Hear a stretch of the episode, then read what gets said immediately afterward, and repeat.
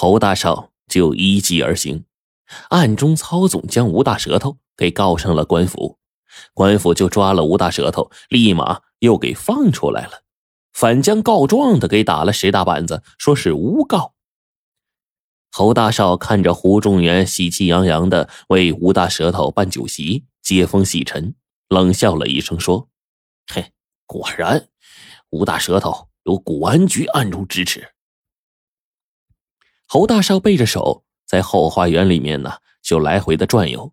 这转着转着，突然停下来，对金宝说：“你亲自带着几个人，日夜不离的悄悄盯着吴大舌头，他盗墓的时候。”不要惊动他，速回府告诉我。金宝就领命而去了。第三天晚上，匆匆回来，说吴大舌头在西山盗墓呢。侯大少赶到西山的时候，吴大舌头将盗洞已经掘进去几丈深了。侯大少爷一脸杀气的命令手下堵住盗洞。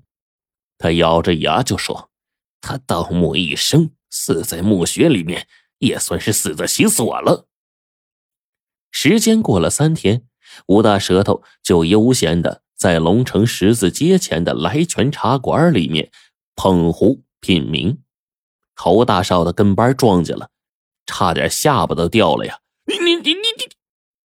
吴大舌头是何等精明之人呢？立刻就明白背后对他下黑手的是谁了。他手捧着茶壶抿了一口茶，不软不硬的说。我知道，有人家大业大，在龙城翻手为云，覆手为雨，是龙城的一条龙。但我吴大舌头也不是孬人，入了西山，起码也算一只猛虎，轻易奈何不得的。侯大少的脸都气绿了，咬牙切齿的对着金宝说。去找几个江湖高手，留他一命，打断他手脚。我要让他成为一个瘸虎，丢人现眼。吴大舌头赖以活命的就是盗墓。这一天呢，他又在西山转悠开来，突然从树林里面冲出来几个人，二话不说，手里这家伙就往他身上招呼。吴大舌头彻夜未归。胡中元呢，派店里伙计上山寻找，直到第二天中午才找到了奄奄一息的吴大舌头。伙计们将吴大舌头抬回了盘古阁，胡中元赶紧请郎中来救治。人是活了，可是，一条胳膊一条腿也废了，成为了废人的吴大舌头也不能掘墓盗洞了。然后，胡中元呢，就雇了一个马车，把他送回了乡下的老家。胡中元目送着吴大舌头离开了龙城南门，哭丧着脸，一屁股坐在大街上了，嘴里就说着：“呀，我的盘古哥要关张了。”侯大少听说吴大舌头滚蛋了，胡中元的盘古阁呢也要关张了，那高兴的是手舞足蹈的，长长出了一口恶气呀。转眼就到了年下。侯老先生也从京城回来了，大半年的时间，侯大少用自己的手段将龙城老货给经营的是有声有色，日进斗金。他本想着呀，要好好的给老爹接风洗尘，却遇上一件烦心事儿。按照惯例，每年的年关，龙城古玩十三行要给古玩局的总管林子文缴纳税银。不知道为什么，十三行缴纳税银的时候呢？林子文呢，却将税银给提了再提，竟然是往年的十倍，却还是不依不饶。侯大少就和林子文呢僵持着。林子文听闻侯老先生回来了，亲自找上门，劈头盖脸的将侯老先生给训斥一顿，指着他的鼻子就问：“定好的规矩为何不算数？”侯老先生只能是一边笑脸迎着林子文。一边令人呢去叫这个胡中元，胡中元来了，还没站稳呢，侯老先生就不满的问：“怎么回事？”胡中元啊看着林子文，不敢隐瞒，将盗墓贼吴大舌头遭人暗算致残，不能掘墓盗宝，也没有东西孝敬给林总管的事说出来了。侯大少在一旁听着吃了一惊啊！原来吴大舌头是在替龙城古玩十三行盗墓。侯大少还在发愣呢，老爹就指着他鼻子大吼：“畜生！这事是不是你干的？”侯大少还想狡辩呢，老爹一拐杖抽过来。指着儿子的鼻子大骂：“在龙城，除了你，谁能干这种下三滥的事儿？”侯大少爷不敢隐瞒，嘟嘟囔囔的就把去盘古阁啊受到轻慢的事儿给说了一遍。侯老先生的拐杖又抽过去了，混账东西！好好的事让你给搅黄了。胡中原能够跻身在龙城古玩行是有条件的。那就是由他承担每年向古玩局总管林子文缴纳几件珍宝级的古玩，而这珍宝级的古玩呢，就是由盗墓贼吴大舌头从古墓里面给盗出来的。林子文满足了，那就不会刁难古玩十三行的人，大家生意也就自然好做了。吴大舌头和胡中原可谓是龙城古玩十三行的衣食父母啊，现在倒好。侯大少将吴大舌头给整残了，谁来帮大家呀？侯老先生将儿子扯到林子文的面前训道：“你知道以前龙城古玩行为何要交那么少的税银吗？啊，这全都仰仗着林总管在何大人面前周旋，他将珍宝送给何大人，替我们上下打点，说了多少好话呀！”现在没了吴大舌头弄宝贝，你说让大家怎么办？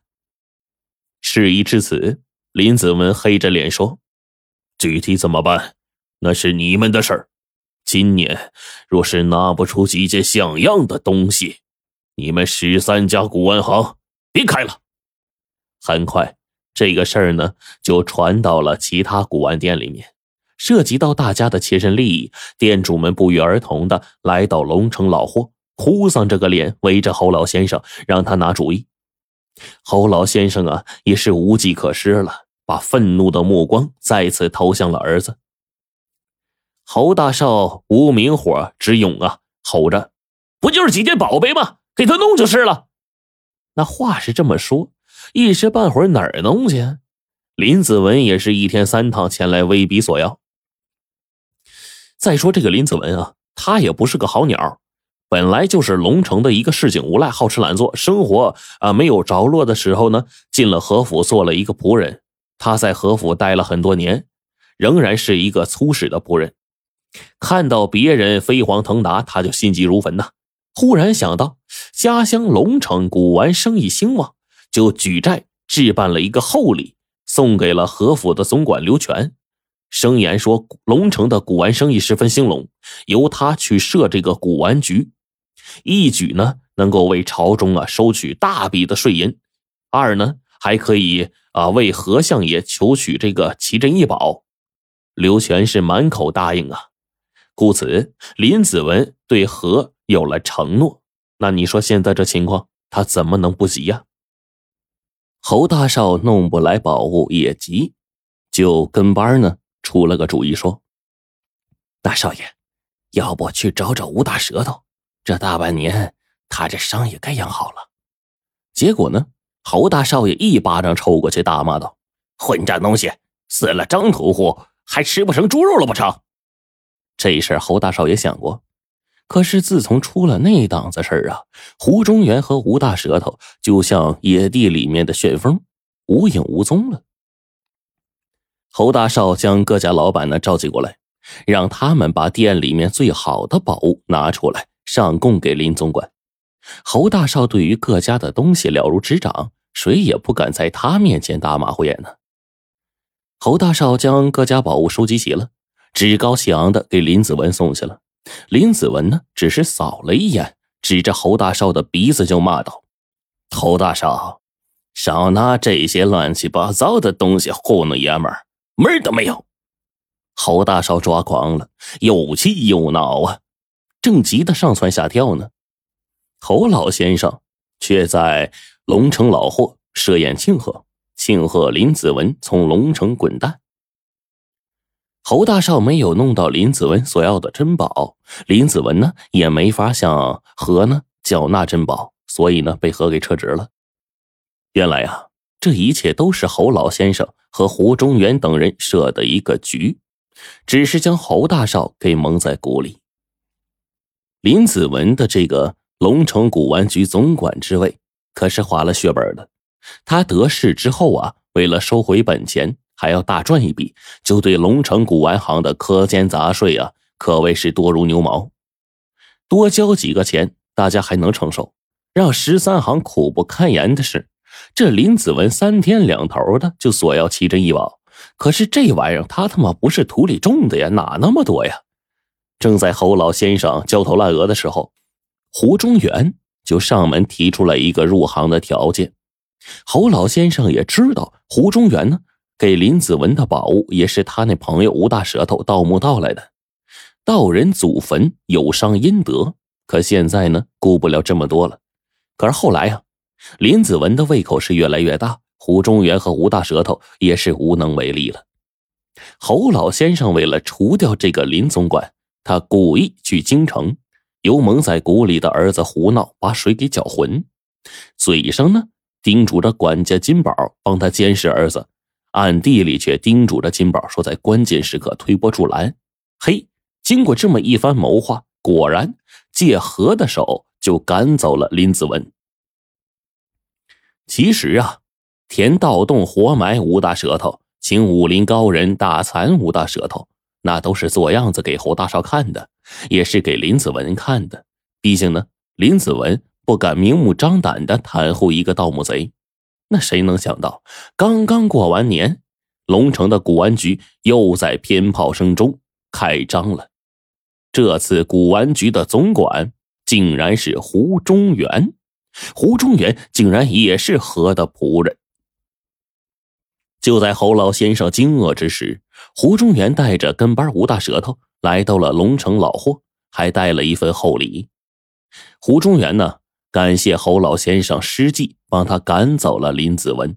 他还告诉侯老先生，对龙城古玩十三行的税银征收标准呢不变，但是供给何相爷的珍宝只能多不能少。